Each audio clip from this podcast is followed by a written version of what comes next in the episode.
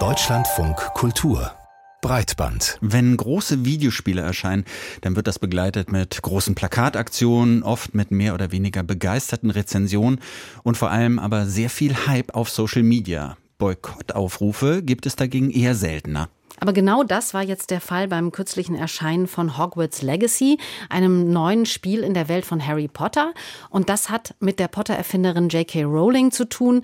Wir sprechen darüber mit unserem Kollegen Dennis Kugel. Hi. Hey. Was war da los? Erzähl uns doch mal die Geschichte. Das, das waren ein paar wilde Wochen in der Gaming-Community, muss ich sagen. Also da schreiben Leute wirklich ellenlange Posts und Threads darüber, dass man ein schrecklicher Mensch ist, wenn man dieses Spiel spielt und kauft. Es fliegen Beleidigungen da. Andere setzen dagegen, sie würden das Spiel jetzt erst recht kaufen. Jetzt ist es erst recht spannend. Wieder andere versuchen Leuten den Spaß zu verderben, indem sie in Kommentaren das Ende des Spiels spoilern. Ja, und selbst die beliebtesten Gaming-Influencerinnen und Influencer, die ernten von allen Seiten Kritik und Wut, wenn sie über das Spiel sprechen und aber auch, wenn sie sich entscheiden, nicht darüber zu sprechen. Ja, dann lass uns doch jetzt mal aufdröseln. Warum soll man so ein Spiel über eine Zauberschule in England im 19. Jahrhundert denn äh, nicht kaufen und spielen? Das hat ja vermutlich mit der Diskussion um J.K. Rowling eben zu tun, oder? Ja, ganz genau. Also es geht um, um J.K. Rowling, die Autorin der Potter-Bücher. Die steht ja seit einigen Jahren in der Kritik für Tweets und Aussagen, die transfeindlich gelesen werden. Du drückst das sehr, sehr vorsichtig mhm. aus. Mhm. Aussagen, die transfeindlich gelesen werden.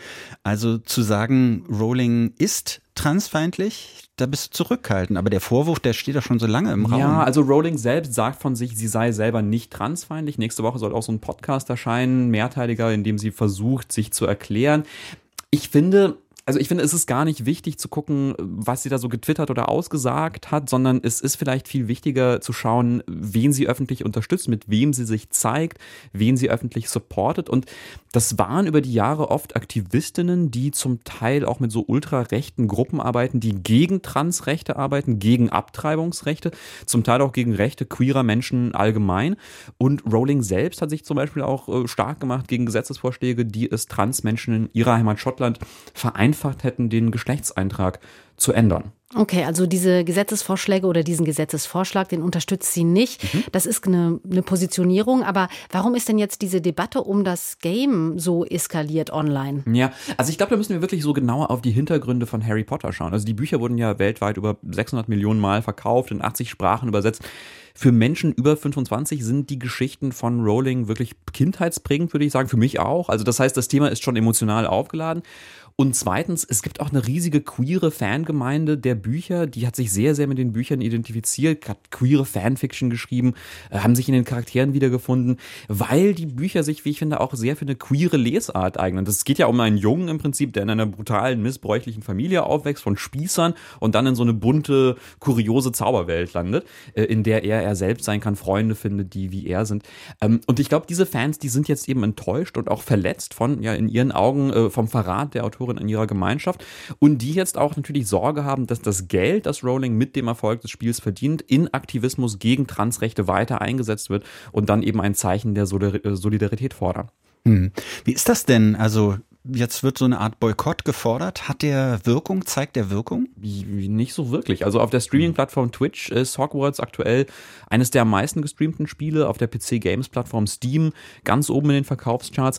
Es scheint also sehr erfolgreich zu sein, trotz Boykott. Aber man muss sagen, auch diese Debatte hat dazu geführt, dass sich einige der bekanntesten Gaming-Influencerinnen und Influencer positioniert haben. Es gab hier zum Beispiel viel Kritik an Gronk.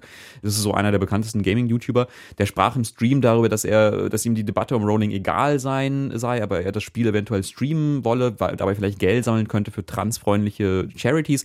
Es wurde aber gelesen als Unwille, sich zu positionieren gegen Hogwarts, gegen Rowling. Später hat er sich dann erklärt, dass er selbstverständlich Transmenschen unterstützt, das Spiel nicht streamen werde, hat aber auch den Ton der Kritik von beiden Seiten kritisiert.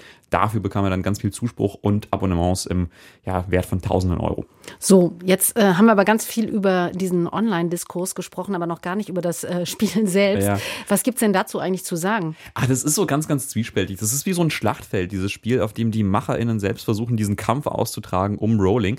Äh, also einerseits, das Spiel scheint sich direkt gegen Rowling zu wenden. Es ist das ähm, queereste, diverseste Spiel oder Geschichte in, im Harry Potter-Universum überhaupt. Man selber kann ein Transzauberer sein zum Beispiel.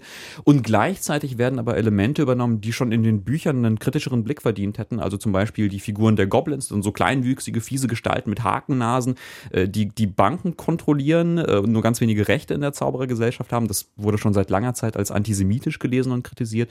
Und im Spiel wird das halt auch nicht hinterfragt und mehr noch, man kämpft gegen die Goblins, die einen Aufstand für gleiche Rechte ähm, machen. Also das ist wirklich ein, ein komischer Mix und auch ein wilder Mix aus Spielelementen. Ich fand es dann selber nicht rund und mir hat es auch keinen Spaß gemacht.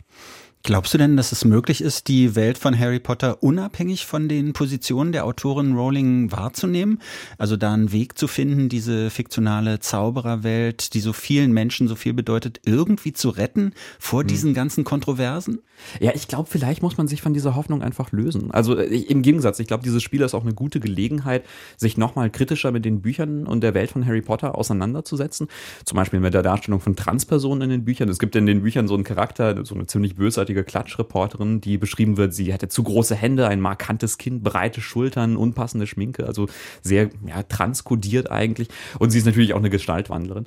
Äh, oder die hakennasigen Goblins, die Banker, äh, oder die klischeehafte Darstellung von Nationalitäten, ethnischen Gruppen, oder dass es in den Büchern einerseits um äh, ja, den Kampf gegen den Faschismus geht, aber gleichzeitig geht es um so eine Bewahrung des Status quo, um die Verteidigung des Establishments.